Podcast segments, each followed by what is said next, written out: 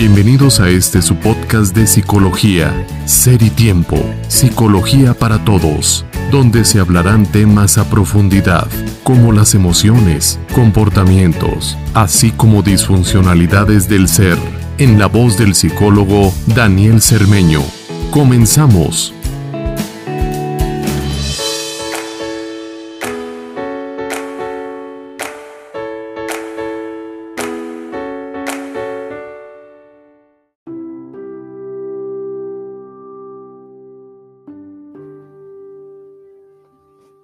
Hola, ¿qué tal? Buenas tardes. Sean bienvenidos a esta, a esta transmisión de psicología. Mi nombre es Daniel Cermeño Velázquez y bueno, tenemos nuevamente a nuestra invitada especial, Leslie Urquieta Robles. Como ya lo había mencionado, ella es licenciada en filosofía. Hola Leslie, ¿qué tal? ¿Cómo estás? Hola, ¿qué tal? Pues agradecida de que me vuelvan a invitar y pues aquí estamos para seguir pensando como siempre. Ok, Leslie, te agradezco mucho de verdad que estés aquí. Y bueno, eh, me gustaría comenzar con, con esto que tal vez nos quedamos un poquito, este, no escuetos, pero sí quedaron cositas pendientes con respecto a esto de las creencias irracionales, como ya más o menos lo habíamos platicado en la transmisión anterior. En este caso, me gustaría abordar... Em, la creencia irracional número 3 y la creencia irracional número 4, que son propuestas por el autor Albert Ellis. Y bueno, vamos a desmenuzarlas un poquito aquí, porque como ya habíamos dicho en la transmisión anterior, eh, las personas, al estar inmersas en situaciones y experiencias, a veces tenemos la tendencia de mal configurar o configurar de una manera disfuncional esas experiencias. ¿Y cómo, cómo podemos saber que esto lo, lo mal configuramos? Pues porque simplemente fabricamos una creencia que a veces es destructiva para nosotros mismos. Y ojo, lo más peligroso de esto es que ni siquiera nosotros nos damos cuenta como tal de que dicha creencia ya está eh, destruyéndonos por dentro porque empezamos a seguirlas a, rajatabla, empezamos a, considerarlas como, como una verdad incuestionable, como una ley de vida, cuando tal vez deberíamos permitirnos ser un poquito más flexibles con nosotros mismos. Y bueno, eh, sin más ni más, eh, la creencia irracional número 3, propuesta por este autor ya mencionado, versa así ciertas personas son malvadas y deben ser culpadas y castigadas duramente por su maldad. Esto, esto engloba muchas cosas, desde que si alguien aparentemente me hace algo, o si alguien no me vio muy bien este, en la calle y yo ya la considero como malvada, o si simplemente no le caí bien a alguien, o si tantas cosas, ¿verdad? O si un amigo no se comportó como yo quería, o si una amiga no se comportó como yo quería, o como yo esperaba, se les empieza a catalogar como esto, como malvados, como perversos, como poco humanos. Leslie, ¿qué puedes decirnos un poquito al respecto con, con, esta creencia irracional número 3? Pues yo creo que sí, primero sería considerar em, a qué nos referimos cuando decimos que una persona es malvada porque sí, podemos decir que es malvada por el simple hecho de que yo no le agrade, o de que me ha hecho caras, o simplemente que no actúe como yo quiero que actúe conmigo, o si hablamos de maldad, ya no lo sé, algún crimen o realmente hacer daño, no lo sé, físico a una, a una persona, ¿no? O sea, es la manera en la que entendemos el concepto a como después de ahí vamos a partir. Pero pues sí sería complicado tratar de ser verdugos de las actitudes de las otras personas, ¿no? Ok. eh, este, este término que mencionas me parece interesante, Leslie, esto de intentar ser verdugo eh, de las cosas y de los eventos y de los fenómenos que pasan en la calle. Pareciera que todo el tiempo estamos enjuiciando todo, esto es bueno, esto es malo, esto, esto es así y esto no es así. Y entonces se convierte esto en una especie de...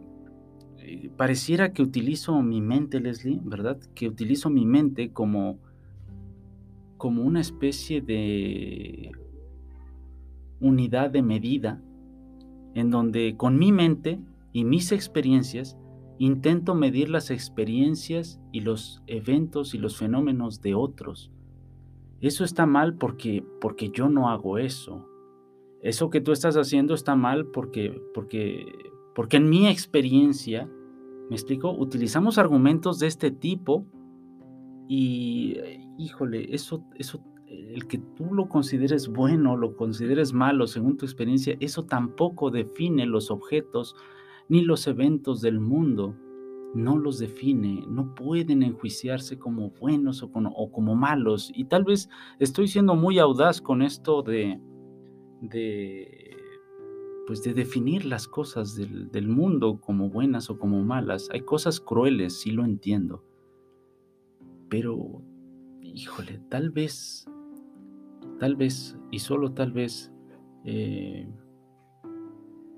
cuando entiendes que las personas hacen lo que pueden con lo que tienen en su mente, en su psique y con lo que tienen en sus sentimientos, eso con, con base en eso actúan. Y entonces, digamos que si no se tiene muy desarrollado esa parte a nivel mental o no, si no se tiene muy desarrollado la empatía, pues a lo mejor una persona con estas características, pues es probable que empiece a hacer cosas crueles. Y obviamente el mundo se encarga de juzgarle. ¿Cierto, Leslie? Claro, como personas siempre nos vamos construyendo y vamos construyendo la manera en la que entendemos el mundo y la manera en la que debemos actuar. Si nos dicen que no hagas esto porque es malo o deberías hacer esto porque es bueno y a través de la vida, las experiencias, nos van confirmando o nos van, o nos van a hacer cuestionar sobre todo esto que nos han enseñado. Y al final nos sentimos como con el derecho de juzgar. Claro, como si fuéramos nosotros la unidad de medida. El yo lo hago así, no deberías hacerlo de tal manera. Eh, y aparte yo creo que también con esta idea que siempre ha existido, ¿no? Acerca de la justicia, acerca de ser vigilantes y castigadores, ¿no? De si yo veo que alguien está haciendo algo malo, obviamente malo a lo que yo pienso o yo siento o me han enseñado que es malo, pues yo tengo absolutamente todo el derecho de castigarlo o de hacerle ver su error como si, como si realmente yo fuera una especie de vigilante que debe eh, tener y hacer que prevalezca el orden social. ok. Eh, eh, eso que dices, Leslie, es interesante, ¿no? ¿Por qué, ¿Por qué, Leslie, por qué nosotros, los humanos, nos asignamos o nos autoasignamos eso de eso que tú mencionas, ¿no? Eso de ser vigilantes y estar a la expectativa. Eso, eso ¿cómo puede considerarse, Leslie? Platícanos. Es este muy interesante cómo se va construyendo, porque no somos conscientes de eso. No somos conscientes ni tampoco nos dicen, tú tienes que estar vigilando, tú tienes que estar viendo el comportamiento de las personas para poder decirles si está bien o si está mal. Simplemente lo consideramos como una especie de servicio social, pero de nuevo, no somos conscientes de eso. Yo creo que desde el punto en el que empezamos a juzgar el comportamiento de los demás, tomando como base nuestro propio comportamiento, es donde empezamos a sentirnos como el modelo que deberían de tener todos. Si yo actúo de esta manera, todos deberían hacerlo. Si yo pienso de esta manera es porque es lo correcto. Vamos con esa frase de yo siempre he vivido así, me ha funcionado y soy feliz y es como entonces todo el mundo debería ser de esa manera. Entonces, como parte de un favor social para fomentar la paz, la organización, la buena conducta, la justicia, yo me voy a encargar de decir y de señalar quién está bien y qué está mal. Y si estás mal, te castigo o te señalo o te juzgo, ¿no? O sea, es como, pero es muy extraño porque realmente no nos damos cuenta, como que es inconsciente. En el momento en el que hacemos, por ejemplo, discriminaciones, en el que hacemos maltrato hacia otras personas, sin realmente haber una justificación como de un daño que nos hagan, eh, simplemente una actitud o una conducta o, no lo sé, una, una idea, un pensamiento de la otra persona, es cuando nos sentimos con el derecho de hacerlo. Ya. Eso, es, esto nos da el... Nos, nos damos ese derecho, ¿no? Nos, nos permitimos esa especie de lujo de, de juzgar, cuando tal vez lo más conveniente sea comprender el fenómeno, en todo caso, en todo caso, comprenderlo, pero tal vez sin emitir juicios de valor, porque así como esa persona a la que se le está juzgando, evidentemente no, no es consciente de lo que hizo, de la mismísima forma, aquel que está juzgándolo, 100% seguro que también es no consciente de muchas cosas que probablemente también esté haciendo mal. Y obviamente no se da cuenta. Entonces es, un fenómeno, es cíclico esto, es pareciera que es un bucle en donde no, no nos damos cuenta, ¿no? Pero sí nos permitimos el lujo de opinar tal vez de otras de otros fenómenos o de otras personas o de otras vidas. Dicen por ahí, no, vive y deja vivir. Vive y deja vivir. Creo que es, la, forma más funcional de, de sobrellevar esta creencia irracional número 3. Vive y deja vivir creo que no es, no es demasiado, es, es, es sencillo esta, eh, esta forma de vida o este estilo de vida en donde vive y deja vivir. ¿Qué opinas, Leslie? Claro, al mismo tiempo nos volvemos eh, juzgados, así como juzgamos, porque obviamente el que está enfrente también va a usar toda su experiencia, todas sus creencias, todas sus ideas para juzgarme a mí. Y pues sí, es un ciclo sin fin en donde yo te juzgo, tú me juzgas, los dos estamos mal, los dos estamos bien, y al final pues la vida se fue en eso, en estar castigando a los demás, en estarlos vigilando y tratar de construirlos como nosotros somos construidos. Entonces, pues al final se te fue la vida viendo qué hacían los demás y tratando de enmendar sus conductas que piensas que están mal. Ya. Leslie, eh, ¿alguna es que ni siquiera quiero llamarlo recomendación, pero sí, al final de cuentas terminará haciendo eso, una recomendación para, pues, pues para la audiencia que tal vez eh, nos está escuchando y que, que quiera saber cuál es la, y que se haya dado cuenta ahorita mismo de que tal vez ha caído en este tipo de, de, pues, de roles sociales de estar juzgando a la gente y de decir eso está bien y eso está mal. ¿Qué, ¿Qué podrías tú, Leslie, eh, recomendarle a la, audiencia para, pues para salirse de este juego? Porque al final de cuentas es muy patológico entrar, entrar en, esta, en este juego de estar juzgando a la gente según lo que haga y según lo que a mí me agrade o no me agrade. Claro, yo creo que tenemos que ser conscientes que vivimos en un mundo posmoderno en donde ya no hay verdades absolutas, ya no hay definiciones universales, ya no hay comportamientos adecuados o inadecuados, ya no hay un estándar de medida para absolutamente nada y yo creo que ha quedado claro de muchas maneras a través del tiempo, modas, pensamientos, creencias, incluso religiones, de todo. Ha ido cambiando, todo es muy eh, moldeable, todo es muy líquido, todo va cambiando y fluye de manera diferente. Porque pues si ninguna persona es igual, ¿cómo vamos a pretender que todos piensen de la misma manera?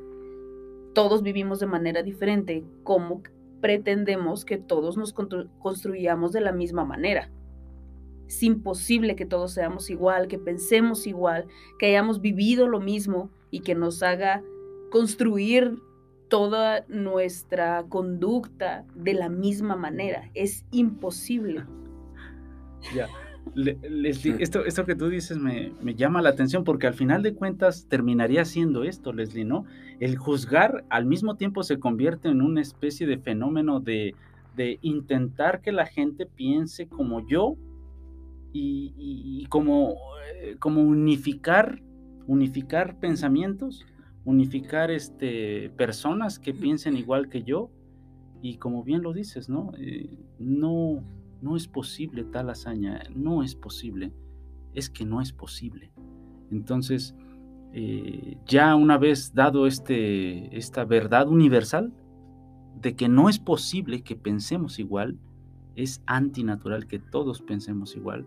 Entonces, cuando enjuiciamos, estamos justamente eso, tratar de que pensemos igual, entonces esto, esto está destinado a su fracaso desde un inicio. Entonces, eh, tal vez la recomendación para la audiencia aquí sería básicamente eso, practicar, practicar el no juzgar, porque la gente no necesita eso.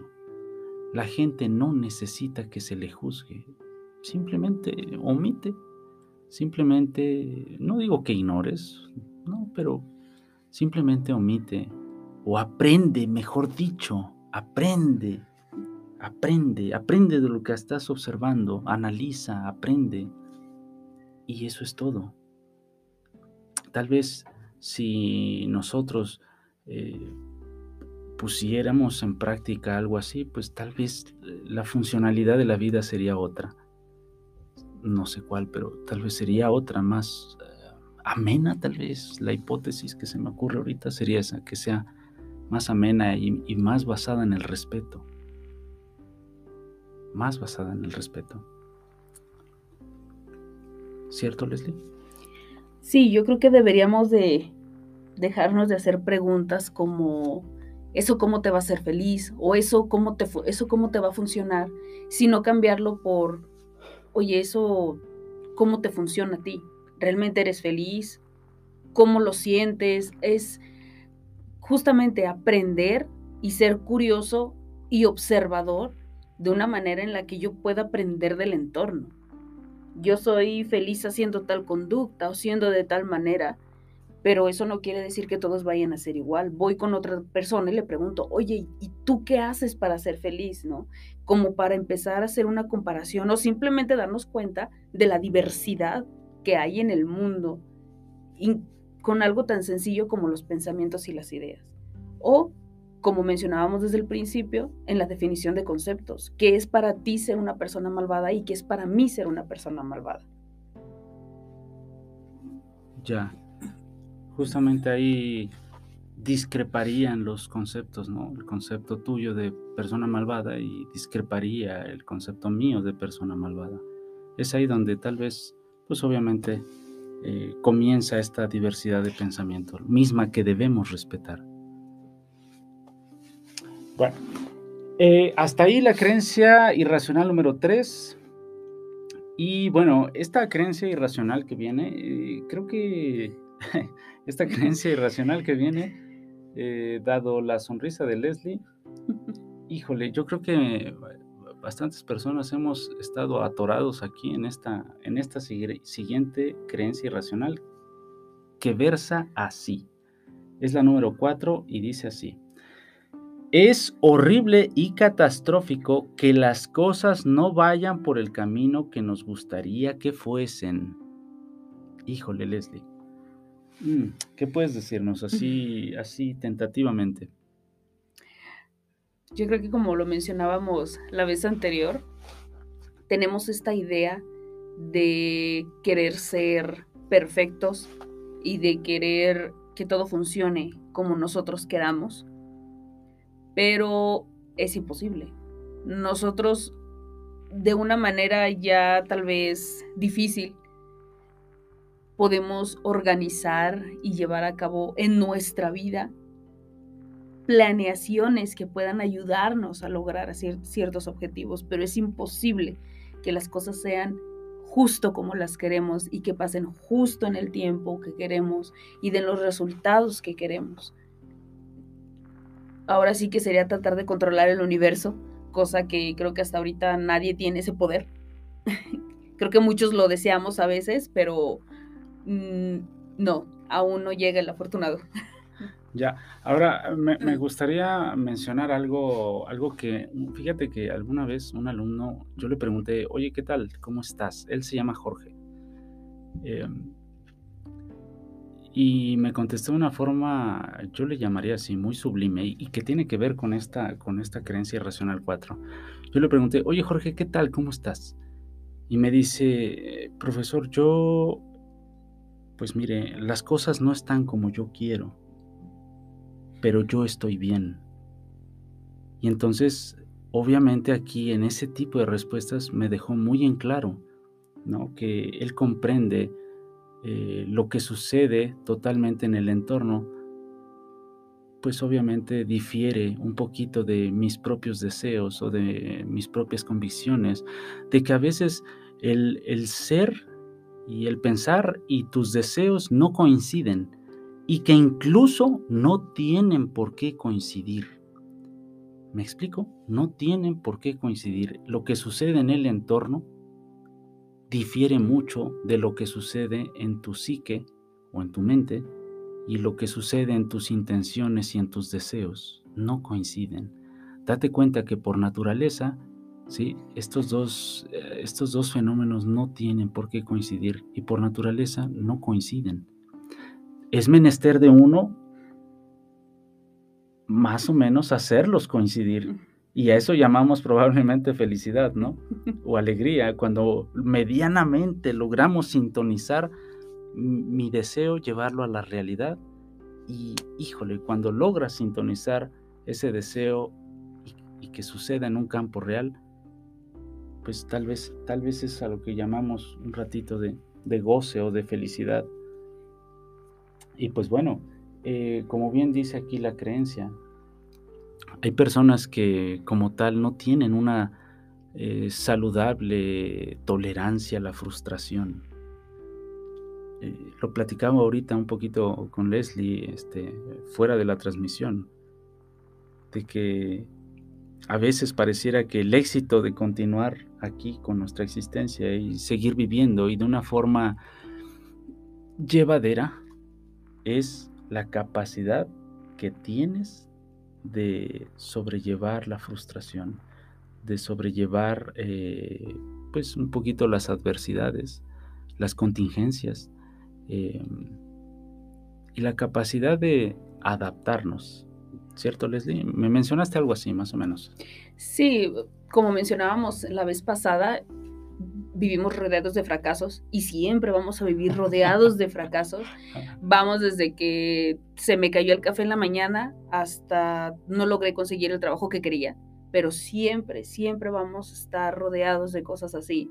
Y yo creo que sería poco inteligente pretender que eso nunca nos va a pasar y no estar preparados para lidiar con esas cosas. Ahora, tampoco es que todo el tiempo estés esperando lo peor para poder decir, no, eh, voy a ir a una entrevista de trabajo y pues yo sé que no me la van a dar, entonces voy a ver a ver qué voy a hacer, ¿no? tampoco se trata de eso, pero ser conscientes que las cosas pueden fallar y que está bien que fallen, no pasa nada, tiempo todavía hay, oportunidades van a seguir habiendo o simplemente tal vez no era el camino por el que debías ir, ¿no? Y yo creo que sí, cuando todo pareciera acomodarse, yo creo que es incluso hasta cuando decimos que tenemos suerte, ¿no? Cuando todo pasa como, entre comillas, queremos que pasara. Pero, pues, son muy escasos. ya. Eh, fíjate que esto que mencionas también me recuerda un poquito a esto de de a veces tenemos esta tendencia a culpabilizar a ya sea personas, echarle la culpa a personas, echarle la culpa al entorno, al jefe, al profe, a la vida, incluso a Dios, ¿cierto? Somos, tenemos esta naturaleza a veces de culpabilizar a todos y adivinen a quién no culpabilizamos. Pues, pues a uno mismo, ¿no? Todos tienen la culpa menos yo. ¿Por qué? Porque el, el, el, asumir que tú tuviste algo que ver o que tienes algo que ver y que estoy seguro que tienes tú que ver con el resultado, ¿cierto? Eh, el que tú lo, tú lo asumas te coloca inmediatamente en responsabilizarte del resultado que justamente estás tratando de evitar. Te responsabiliza de ese fracaso. Y, bueno, híjole, es que a veces no, no, no lo queremos asumir, no lo queremos ver. Es más fácil culpar a papá, culpar a mamá, culpar a la escuela, culpar al maestro, culpar al, al gerente del trabajo, culpar a todos. Todos tienen la culpa menos yo. Y, esto, híjole, también lo más funcional, porque ni siquiera voy a decir que es una recomendación, pero tal vez, y ojo, solo tal vez,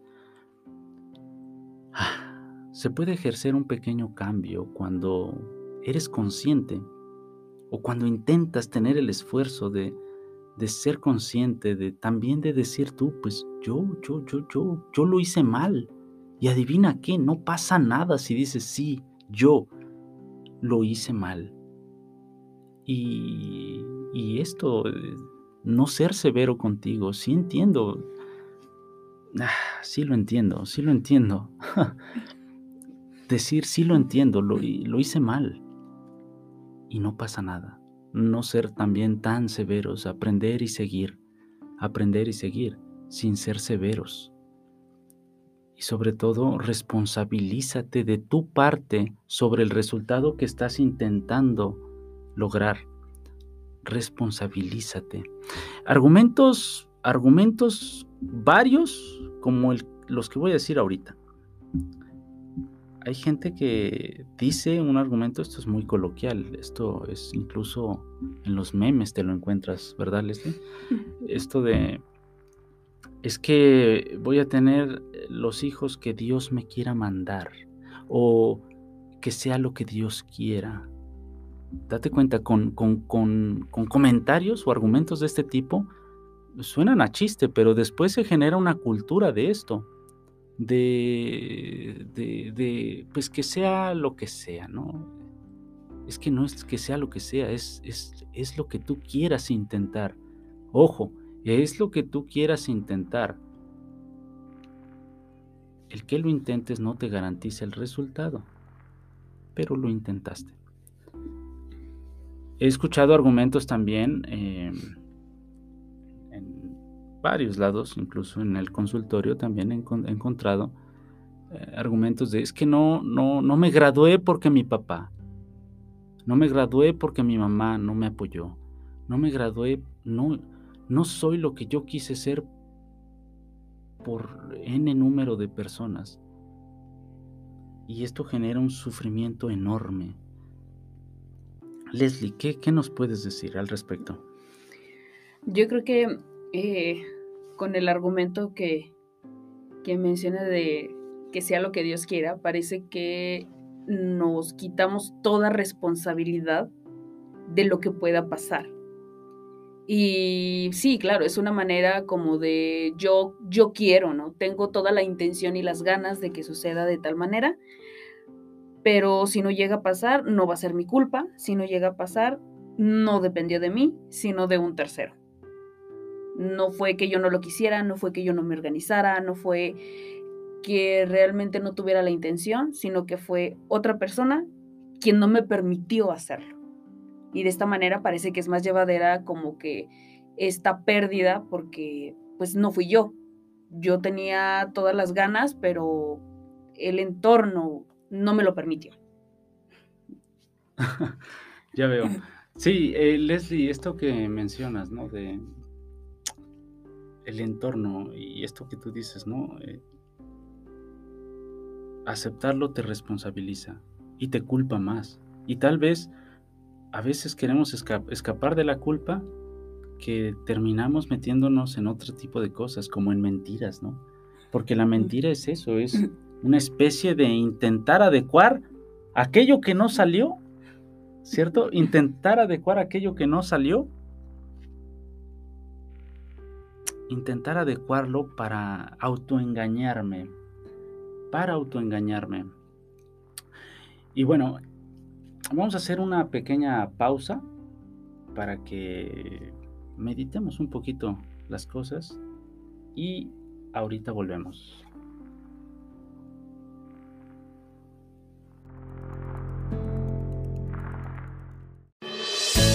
Ser y tiempo. Continuamos.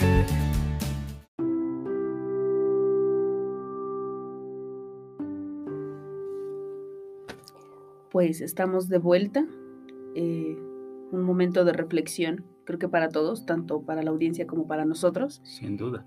Y lo comentábamos en este corte, eh, que incluso en el momento en el que tratamos de grabar este episodio, surgieron ciertos inconvenientes que no teníamos previstos, pero eh, tuvimos eh, la capacidad de poder enfrentarlos para poder hacer funcionar las cosas.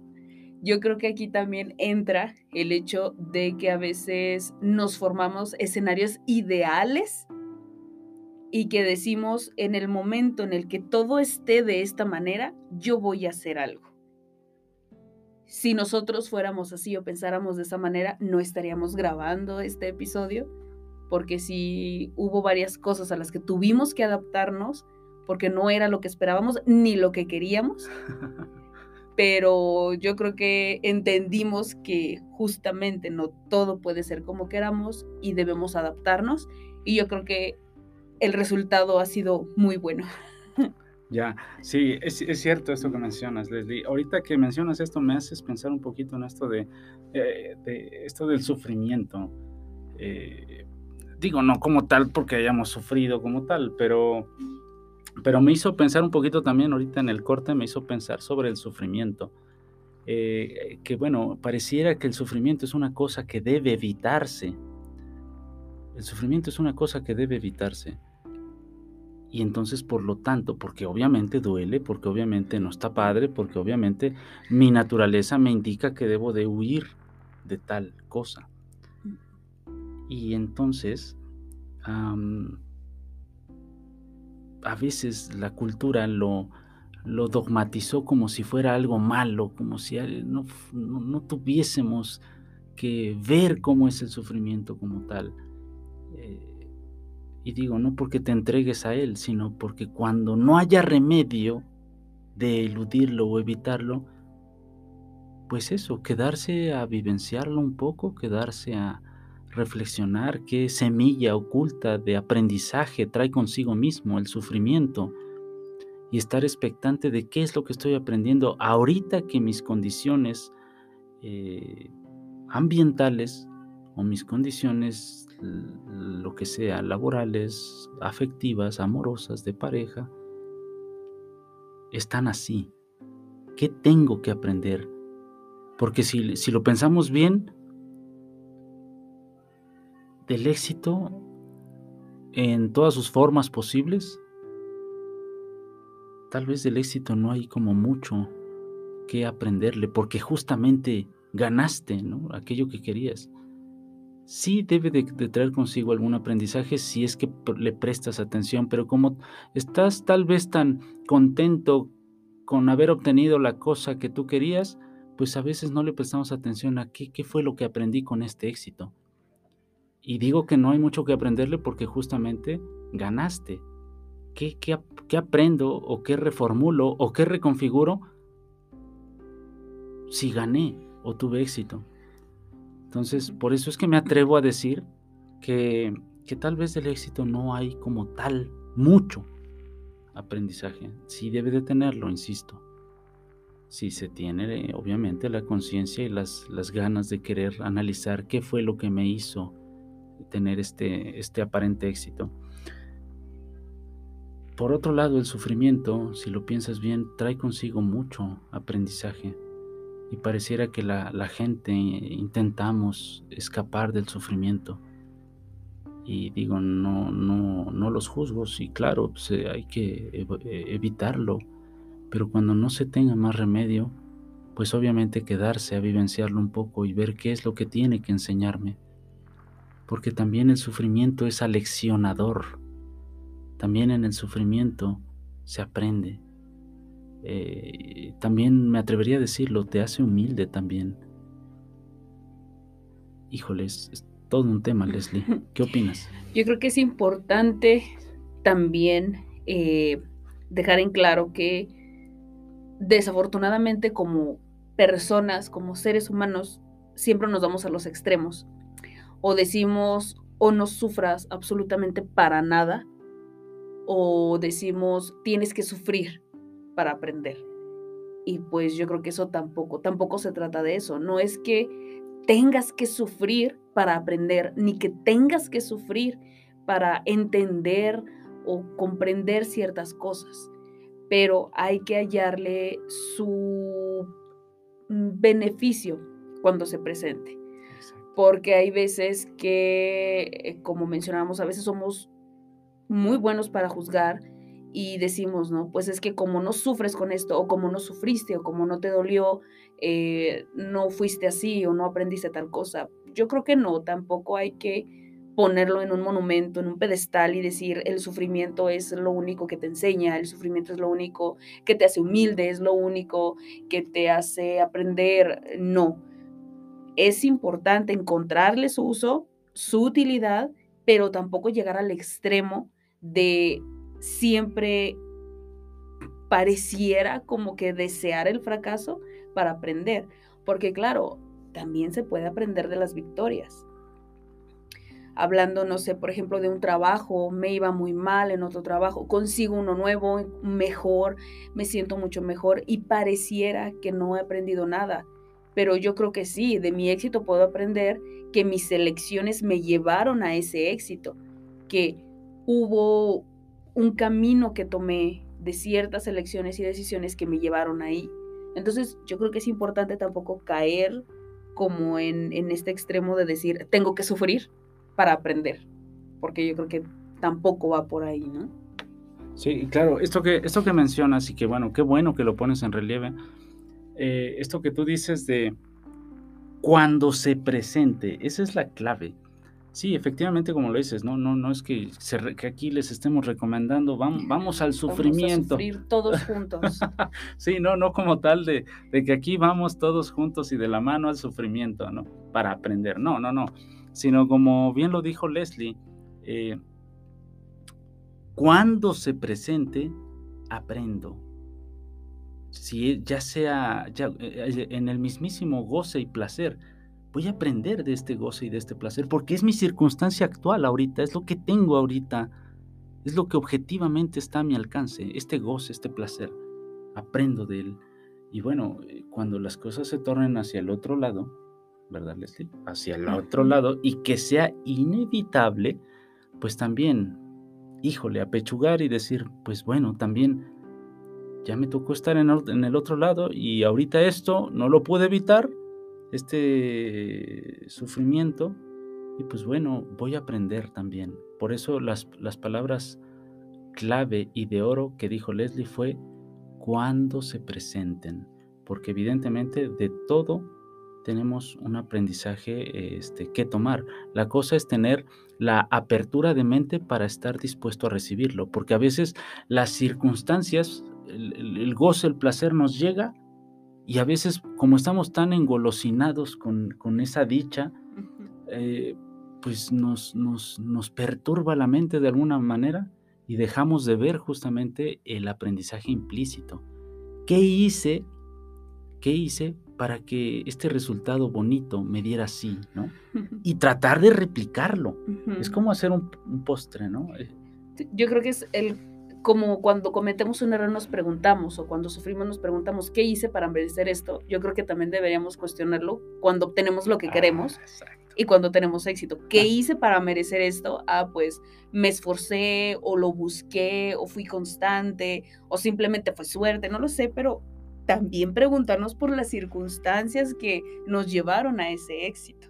Ya, es muy cierto esto que dices, Leslie, esto de cuando algo no nos va muy bien, nos preguntamos esto, y esto ya es cultural incluso, ¿no? ¿Qué hice yo para merecer esto? Pues igual, de la misma manera, ¿verdad?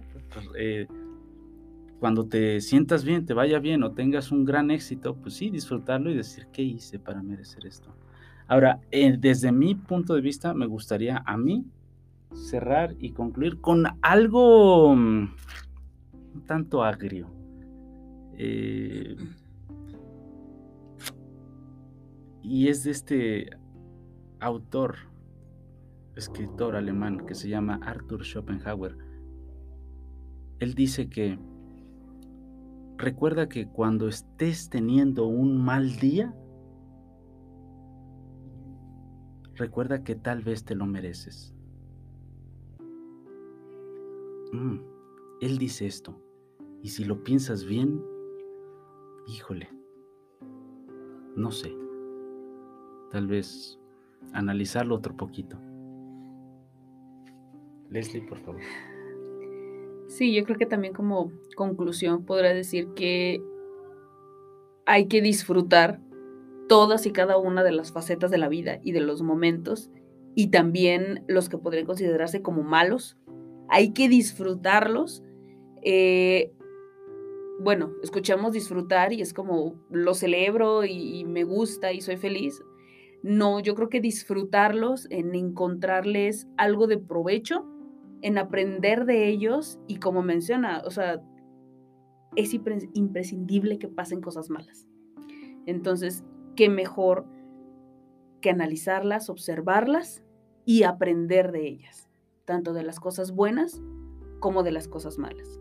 Ser observadores curiosos a las circunstancias de la vida para poder aprender de ellas y seguir viviendo como queremos. Perfecto. Leslie, te agradezco tanto que hayas venido. Te agradezco tanto que hayas estado aquí en la transmisión. De verdad que siempre se genera una, una atmósfera de mucha reflexión contigo. Y bueno, deseo que a la audiencia les sirva para justamente esto, reflexionar. Ese es el objetivo de esto. Eh, no es un objetivo eh, fuera de la razón, es un objetivo que, que, que es esto, es propiciar el razonamiento propio, nada más. No comprar ideas a nadie, sino fomentar y aprender a pensar por sí mismo. Y Leslie, te agradezco una vez más que hayas estado aquí en la transmisión y espero de corazón nos sigas acompañando, porque ha sido todo un éxito tu visita aquí a esta transmisión. Pues muchísimas gracias por de nuevo invitarme. Yo creo que de la misma manera he disfrutado mucho estar aquí. La verdad, eh, yo también he aprendido mucho, reflexionamos mucho tanto al aire como estando fuera, del aire, muchísimo. Y la verdad ha sido muy enriquecedor. Yo creo que nunca dejas de aprender. Entonces, aquí estamos y claro que mientras me sigan invitando, yo sigo viniendo. Ok, perfecto. Pues muchísimas gracias a la audiencia, gracias a Leslie y bueno, nos vemos en la próxima emisión. Saludos.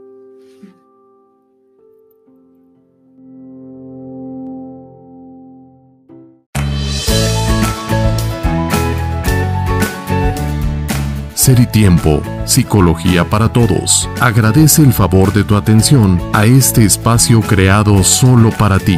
Hasta la próxima.